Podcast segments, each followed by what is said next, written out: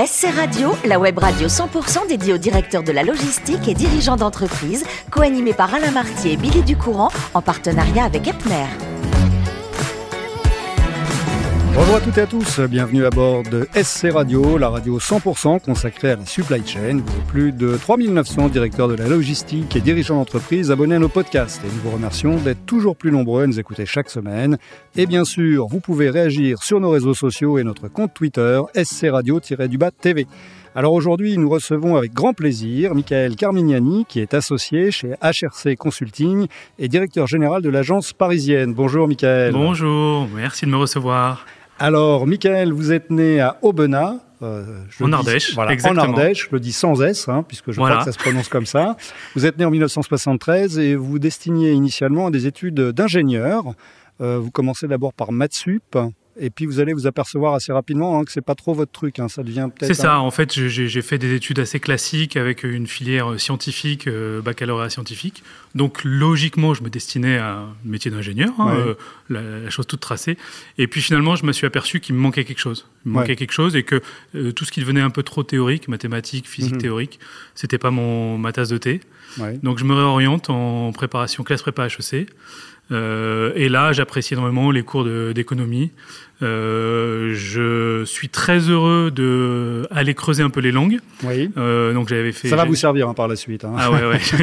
donc j'avais fait anglais, allemand, italien, donc trois langues. Et, euh, et j'ai la chance d'intégrer dès la première année. À l'époque, on pouvait passer les concours dès la première année. L'école qui s'appelle aujourd'hui Schema. à l'époque, c'était le CERAM. Exactement. alors vous allez d'ailleurs faire partie de la première promo hein, qui pouvait bénéficier de la, de la formation en alternance, c'est ça? Exactement. C'était tout neuf au milieu des années 90. Euh, et, euh, et, le CERAM le proposait. Euh, alors je vais dire schéma pour être moderne. Hein, le proposait et j'ai eu la chance de pouvoir intégrer sur les deux dernières années, donc Master 1, Master 2, mhm. un programme d'alternance où je travaillais pour une filiale du groupe L'Oréal qui s'appelait Galderma. Et notamment un centre de recherche qui était basé à Sophie Antipolis, qui s'appelait le CIRD. Ouais. vous allez travailler à la mise en œuvre de solutions pour pour faire du suivi financier. Les projets de recherche et développement, effectivement. ouais. Ouais. donc euh, dans, dans, les métiers euh, euh, liés au traitement des, de la peau et des maladies de la peau, notamment. Ouais. Et là, vous êtes à l'époque de, de, de, l'école, hein, vous êtes avec deux amis de promo. Bah, qui vous mettent en relation avec un chasseur de tête. Et, et, et c'est là qu'à 23 ans, bah, vous allez entrer chez Ernst Young. C'est ça, effectivement. Alors, elles étaient chassées alors qu'on était à peine même pas encore sorti de l'école. Donc pour moi, c'était assez étonnant.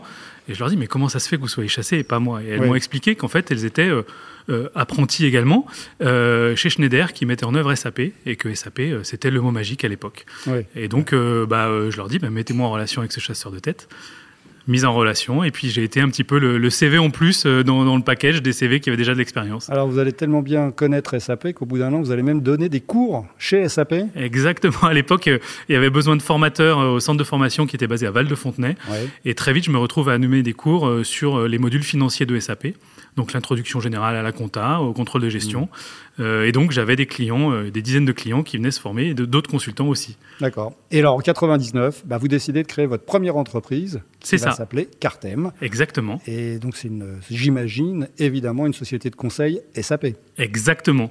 Euh, j'ai eu la chance d'avoir une associée chez Ernst Young qui m'a qui m'a accompagné, qui m'a motivé à le faire, et je l'en remercie d'ailleurs. Et je développe cette société. 99, on est encore sur une période mmh. très fastueuse. Il y avait l'an 2000 qui arrivait, la conversion à l'euro, donc beaucoup de projets à mener. Mhm. Euh, et, je développe l'entreprise avec d'autres associés qui sont montés avec moi jusqu'en 2003. Là, vous, vous, passez quand même par la petite crise de 2001-2002. Hein Exactement. Donc, il fallait avoir un petit peu les reins solides. on avait une trentaine de collaborateurs à l'époque. Ah oui, quand même. ouais, c'était assez intéressant. Et on avait eu la chance ou le nez fin, enfin je sais pas, d'avoir beaucoup de clients finaux et donc de pas être dépendant de la sous-traitance, qui est toujours un sujet dans les périodes euh, un petit peu difficiles et étendues euh, de crise. Quoi. Ouais, ouais, ouais. Et là, en 2003, bah, vous allez être acheté par la société Alti. Oui. Euh, où vous allez rester, je crois, une dizaine d'années. Exactement. Et, passer en, gros quoi, de directeur de la BU jusqu'à jusqu'à CEO, c'est ça C'est ça. Alors, directeur de la BU SAP, donc à développer pendant des années assez fastueuses post-crise, 2003-2007. Hein, Ensuite, en 2007, on me propose de prendre la direction d'un pôle qu'aujourd'hui on appellera un pôle digital, qui était mhm. développement autour des solutions web, et même des solutions anciennes type mainframe. et, de, le structurer. Et puis, après 2011, prendre la direction générale de la France. Hmm. Il y avait plusieurs pays, mais la France était le pays principal. Donc, d'une grosse PME qu'on va dire dans, le secteur des ESN aujourd'hui, donc des entreprises de services numériques à mmh, l'époque mmh. euh, françaises. D'accord. Et là, euh, grosse PME qui va devenir encore plus grosse, hein, puisque 2013, euh, Altier est racheté par TCS, hein, Tata Consultancy Services. C'est ça. géant indien, bien connu. Alors là, grosse équipe, énormément de voyages, hein, pas forcément euh, une vie de famille un peu plus compliquée, ah, avec, euh, quatre enfants hein, déjà. C'est ça, exactement, quatre enfants, euh, des voyages en Inde tous les trois mois à peu près, énormément d'équipes. En fait, on, passe à une échelle complètement différente. 1000, 1000 personnes. Oui, il y avait à peu près 1000 personnes en Inde qui étaient indirectement ou directement sous ma responsabilité sur des grands, grands contrats. Donc TCS venait acheter en fait Alti pour euh, ces référencements chez des grands acteurs français euh, de l'industrie ou euh, des services, mm. et donc bah, développer le modèle offshore pour ces acteurs-là. Donc un portefeuille de clients intéressants, des grands groupes.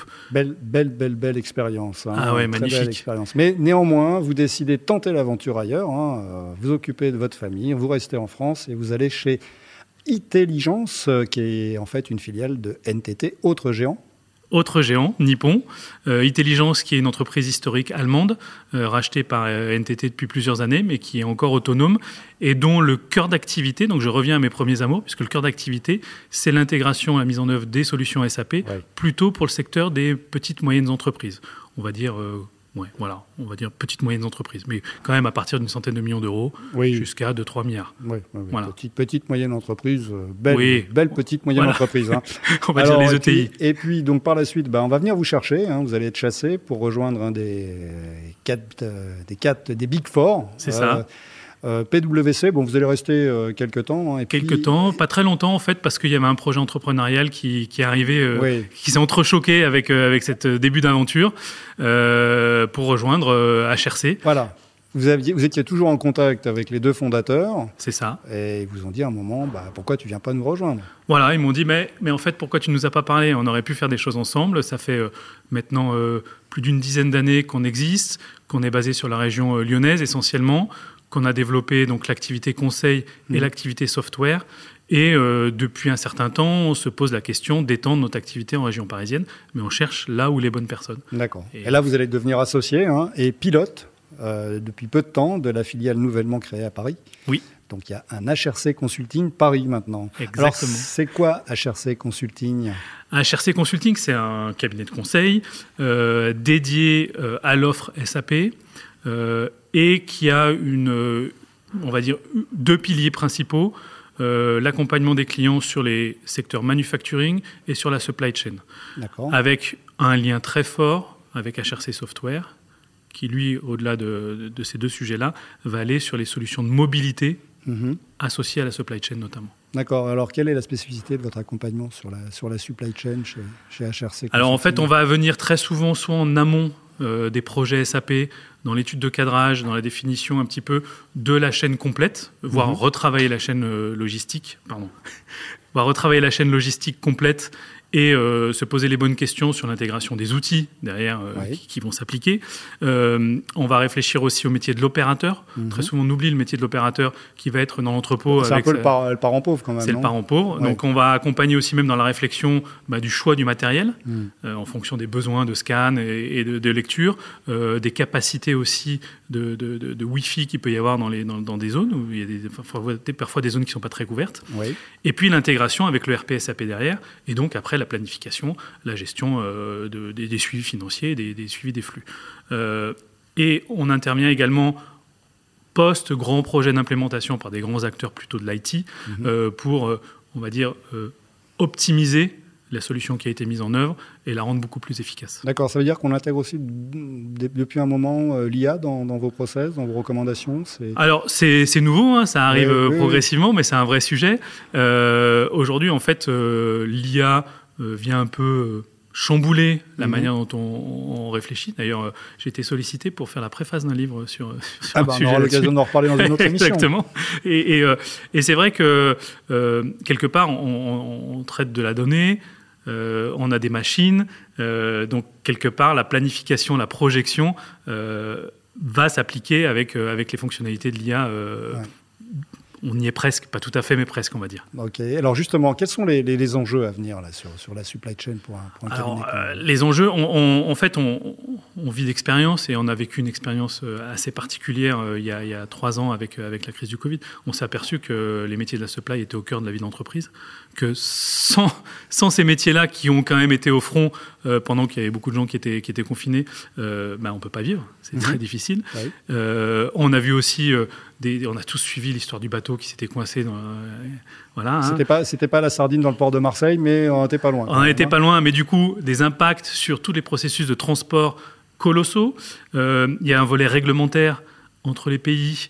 Euh, du fait du marché mondial et puis des notions de protectionnisme qui apparaissent et donc du coup des lois et donc le législateur a un rôle à jouer sur le, process de supply. Et puis ensuite on, évoquait le métier de l'opérateur en bout de chaîne. Et il y a aussi quelque chose quand même de très important si on regarde un petit peu sur notre marché domestique français. Euh, on en parle de plus en plus, c'est la réindustrialisation de la France. À venir à venir, en cours. Euh, il y a quand même des grands noms qui, qui, se lancent. Il y a quand même beaucoup de production qui, qui est, localisée, des belles enseignes qui, naissent ou qui, en tout cas, se redéveloppent sur le marché français. Et je pense qu'il y a beaucoup de choses à faire et les accompagner autour de la, leur réflexion autour de ça, sur la, chaîne complète, stockage, transport, production. Euh, il, y a, des choses à faire, vraiment. Et alors, justement, alors, qui sont ces, ces clients euh, on, a, des, très grands noms, euh, je, vais les citer parce que ah c'est connu, mais euh, voilà, euh, on travaille avec Sanofi, on travaille avec Safran, on travaille avec Eramet, Elkem, donc des, grands acteurs de la pharma, de la chimie, de l'industrie aéronautique, et on travaille aussi avec des boîtes beaucoup plus petites, mhm. dont on connaît moins, comme Aldes, qui est une boîte qui est spécialisée, si vous regardez les systèmes de, de, VMC dans, chez vous, par exemple, et très probablement qu'il y a une partie des équipements qui, qui viennent chez eux. Euh, une société comme Ozlock qui fait les tuyaux euh, d'arrosage, euh, voilà. Donc c'est des clients aussi qui sont moins peut-être moins connus du grand public, quoi qu'encore Ozlock on les trouve chez Laurent Merlin, mais voilà, une taille différente. On peut parler de chiffre d'affaires euh, Oui, oui, oui. À HRC, on, vient de, franchir la barre des 10 millions d'euros, donc on reste quand même une petite entreprise avec euh, presque bientôt une centaine de collaborateurs, euh, mais avec des belles ambitions. On est sur une croissance à deux chiffres quand même. on est sur un marché qui est très porteur, avec un métier de conseil qui est quand même de plus en plus prégnant aujourd'hui en France sur ces domaines-là. et je crois qu'on a une belle histoire à écrire. Alors, on, va parler de l'actualité d'HRC Consulting, mais en fait, je pense qu'on est, euh, c'est vous l'actualité, puisque vous venez de prendre la, direction de, du, nouveau bureau parisien. Oui. Euh, c'est quoi les, objectifs du, alors on a des objectifs. Euh, bah, les... objectifs, déjà, euh, j'ai la, chance de, ne pas avoir démarré tout seul puisqu'il y, y, a une équipe qui est déjà constituée euh, de personnes qui sont venues de divers horizons, mais que j'ai eu l'occasion de côtoyer dans ma vie professionnelle et qui nous ont rejoints. Donc on a déjà une petite équipe de, de 5-6 personnes. L'ambition à 3-4 ans, c'est que la taille de, HRC Consulting historique, qui est né à Lyon et à Paris, soit à peu près similaire et que du coup, on ait à peu près le même poids. Et euh, à horizon de 2 ans, ce serait déjà d'atteindre la trentaine de personnes. Donc déjà, commencer à compter, pouvoir euh, euh, tenir des projets complets euh, avec les équipes parisiennes. Toujours sur la supply chain Toujours sur la supply chain, mais on va surtout étendre parce que la supply chain touche à tous les process de l'entreprise. Et donc forcément, les répercussions sur les modules financiers de SAP ou sur d'autres modules est, immédiate. Donc on le fera comme ça. Michael, les, les trois raisons pour lesquelles une entreprise ferait appel à HRC Consulting? La première, je pense qu'elle euh, aurait affaire à, des, vraiment des experts du sujet. Euh, on, va être euh, des acteurs qui maîtrisons la chaîne de bout en bout, au-delà de la solution et de l'ERP-SAP qui est au cœur du sujet, mais on va maîtriser la chaîne de bout en bout, on va être capable de conseiller, je disais, depuis l'appareillage d'un entrepôt, par exemple, jusqu'à l'intégration dans l'ERP. Donc il y a vraiment une notion de, connaissance de, de l'entièreté du flux. le deuxième point, je pense que c'est la capacité à à la fois euh, traiter de SAP et d'avoir des experts de SAP, mais à la fois aller chercher de l'expertise aussi sur des plateformes complémentaires qui viennent étayer SAP euh, dans la solution. Et le troisième point, c'est parce qu'on est sympathique. Oui, c'est ça. les auditeurs ne vous voient pas, mais effectivement, vous êtes très sympathique. Merci. On, parle de vous justement. C'était quoi votre rêve de gosse, euh, ah, mon rêve Capitaine de gosse. de l'AS Saint-Etienne ou DG de HRC Paris? Euh, J'en parlais encore avec un ami qui est, qui est, dans le, secteur auto. Et euh, notre rêve commun euh, quand on était jeune, c'était euh, de, de, de, se faire la passe pour qu'il y en ait un des deux qui marque le but en finale de Ligue des Champions. à l'époque, c'était pas encore la Ligue des Champions, c'était la Coupe d'Europe des clubs champions avec l'AS Saint-Etienne. Ouais, ça aurait été ça. Un rêve Vous jouez encore? Euh, de moins en moins, euh, je vieillis, je vieillis comme on dit, mais oui, euh, je sors de temps en temps le maillot et on fait et alors aujourd'hui, quelle équipe vous supportez? Parce que la Saint-Etienne. Toujours la Saint-Etienne. Ah, toujours, ah, ah toujours la Saint-Etienne. Ah oui, cœur fidèle, comme on dit, Ardéchois, cœur fidèle, le vert, voilà. Non, ça reste. J'ai mes enfants aiment Saint-Etienne, mais ils aiment aussi un peu Paris parce qu'on vit à Paris depuis depuis tout le temps, donc voilà. Merci beaucoup, Michael. Merci beaucoup à vous. Fin de ce numéro de SC Radio. Retrouvez toute notre actualité sur nos comptes Twitter et LinkedIn. On se donne rendez-vous mercredi prochain à 14h précise pour une nouvelle émission. L'invité de la semaine de SC Radio, une production b2b radio.tv en partenariat avec Epner.